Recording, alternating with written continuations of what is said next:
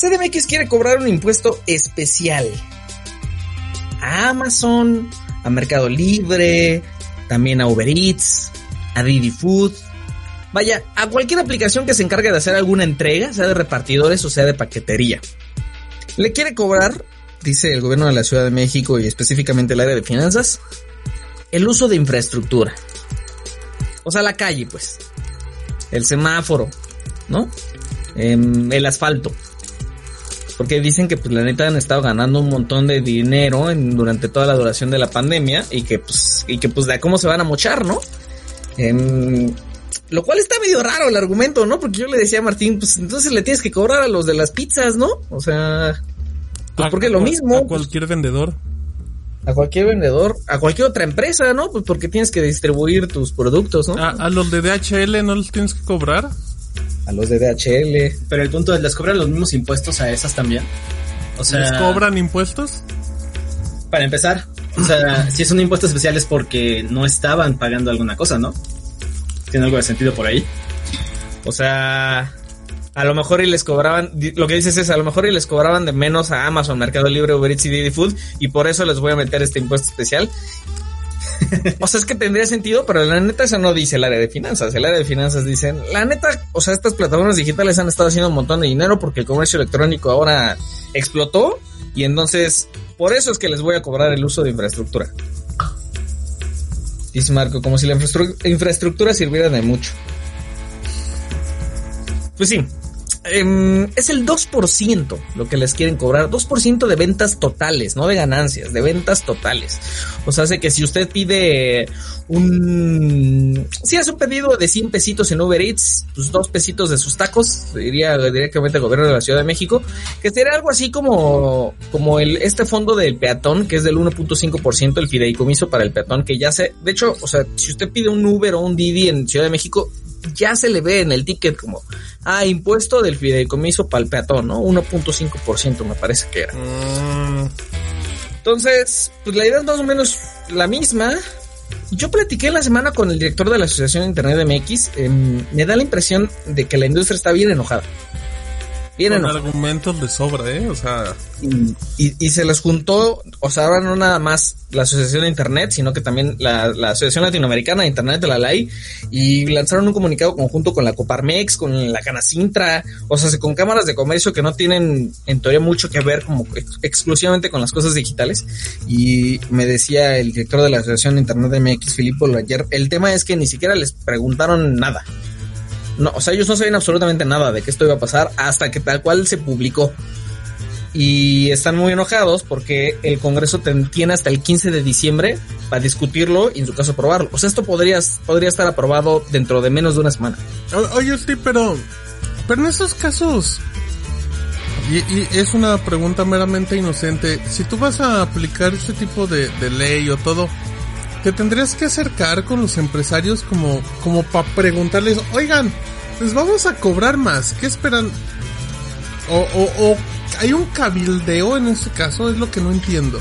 No es obligatorio, pero por ejemplo con el fideicomiso palpatón, o sea, sí hubo pláticas con Uber y con Didi.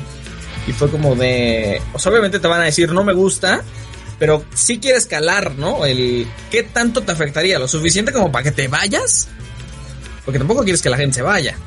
No quieres que la empresa se vaya de un día para el otro. Con la regulación de, de, de ¿cómo se llama? De, de Airbnb.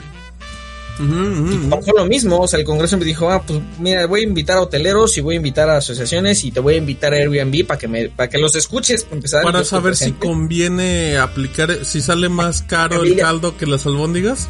O sea, no es como de, ah, te voy a citar a ti plataforma y si me dices que no, no aplica, ya no se hace, ¿no? Pero pues sí para calar las aguas, pues. Eh, y pues no, o sea, obviamente no les dijeron nada, están remolestos. Eh, ellos dicen una y otra vez como necesitamos que haya diálogo. Eh, quién sabe si se las cumplan. Yo he visto mucho alboroto sobre el impuesto, entonces en una de esas no pasa. Ándale, uy, está bien animadote. está muy feliz, es birthday. Y, y el tema es, como siempre con estas cosas, ¿qué tanto va a ir a parar directamente al, al usuario? O sea, del 2% de ventas totales, el, el- la iniciativa no dice como de que se lo cobren directamente a usuarios, pero pues por supuesto que es de ventas totales. Y si fuera como, como tal cual aplica el fideicomiso para el peatón, en el fideicomiso para el peatón te aparece en el ticket de 100 pesos, tú das 1.5 pesos, fin. No hay de otra, o sea, se transfiere directamente. Entonces, en su comunicado la LAI y todas estas asociaciones dicen lo mismo. Pues por supuesto que les va a elevar el precio. Yo le pregunté directamente a Philippe Boulanger y Boulanger la verdad fue un poquito más reservado sobre el tema y dijo, no te puedo asegurar que todos, absolutamente todos lo trasladen, pero pues más bien como que quiso Sí, sí, sí, No, quiso suavizar no, la situación. tanto, ¿no? Em, y dice Ezequiel, creo que tiene todo el sentido del mundo. Ese impuesto va para el consumidor final y el consumidor final ya paga impuestos que se usa para esa infraestructura, o sea, el usuario final que va a terminar pagando por, doble por ese impuesto. Y está el tema de, si ya estamos en un acuerdo más o menos global, estamos todos de acuerdo en que tenemos que, que cobrar las tecnológicas, o sea, no es que no les cobremos, hay que cobrarles, pero pues está, por ejemplo, este asunto del impuesto global, ya más o menos acordado en la OC de México, forma parte del mismo acuerdo, pues no entiendo como para qué. Y dice Boulanger, pues más bien eso como que, órale, ¿qué está pasando ahí? Y dice Boulanger, pues esa es la bronca, o sea, tenemos un acuerdo en todo el mundo, y entonces una ciudad, una ciudad que es súper importante como la Ciudad de México, pues está- le está echando todavía más, otro impuesto más. Dice Kansai va a pasar lo mismo que con el impuesto a los servicios digitales. IVA y ISR, ¿no? Se acuerdan de ese Sí, eh, o sea, las empresas van a decir, pues perdón, pero, pero yo, ¿por qué?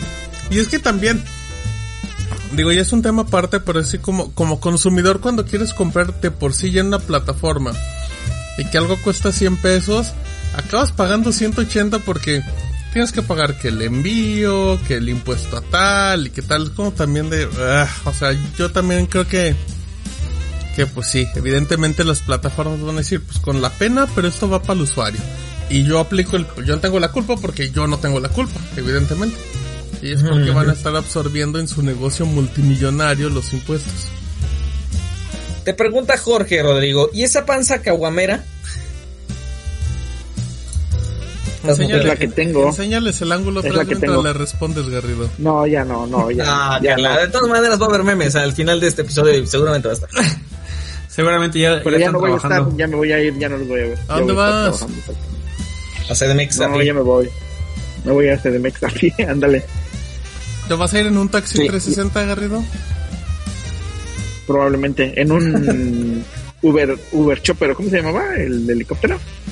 Servicio de Uber de helicóptero. Sí, ¿no? Sí, era Chopper, ¿no? Algo así. ¿Uberfly? Chopper. No. No me acuerdo. Era algo de Chopper, ¿no? Oye, ya ya no vas a venir, ¿verdad, Rodrigo? A CDMX. Claro que no. Mm, Esto no, esto no avanza. literal. Muy bien. Noten su tristeza en la voz. En su mirada. Yo soy, soy el ojo chiquitito. Y claro, verde, dice él. Bueno, eso es Ver la todo. aceituna. La, la- la próxima semana vemos qué tal, si, si pasó o no pasó. Mientras tanto, lo que...